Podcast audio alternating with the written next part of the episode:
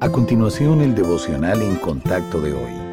La lectura bíblica de hoy comienza en el versículo 13 de Segunda de Tesalonicenses, capítulo 2. Pero nosotros debemos dar siempre gracias a Dios respecto a vosotros, hermanos amados por el Señor, de que Dios os haya escogido desde el principio para salvación, mediante la santificación por el Espíritu y la fe en la verdad, a lo cual os llamó mediante nuestro Evangelio, para alcanzar la gloria de nuestro Señor Jesucristo. Así que, hermanos, estad firmes y retened la doctrina que habéis aprendido, sea por palabra o por carta nuestra y el mismo Jesucristo, Señor nuestro, y Dios nuestro Padre, el cual nos amó y nos dio consolación eterna y buena esperanza por gracia, conforte vuestros corazones y os confirme en toda buena palabra y obra.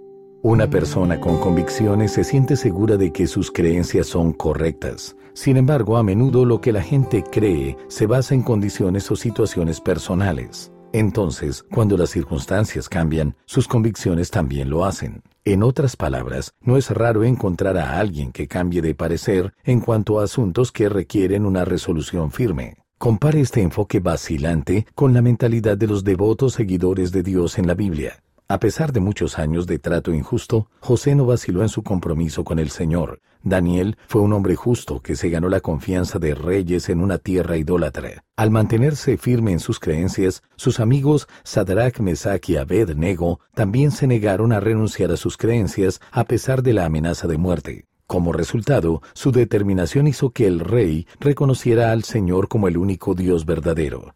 Las convicciones de estos héroes bíblicos resistieron los vientos cambiantes de la opinión y los argumentos persuasivos. La confianza inquebrantable en Dios y en su palabra es lo que fundamentaba sus creencias. Hoy más que nunca necesitamos ser cristianos que nos mantengamos firmes contra las ideas que amenazan a la Iglesia.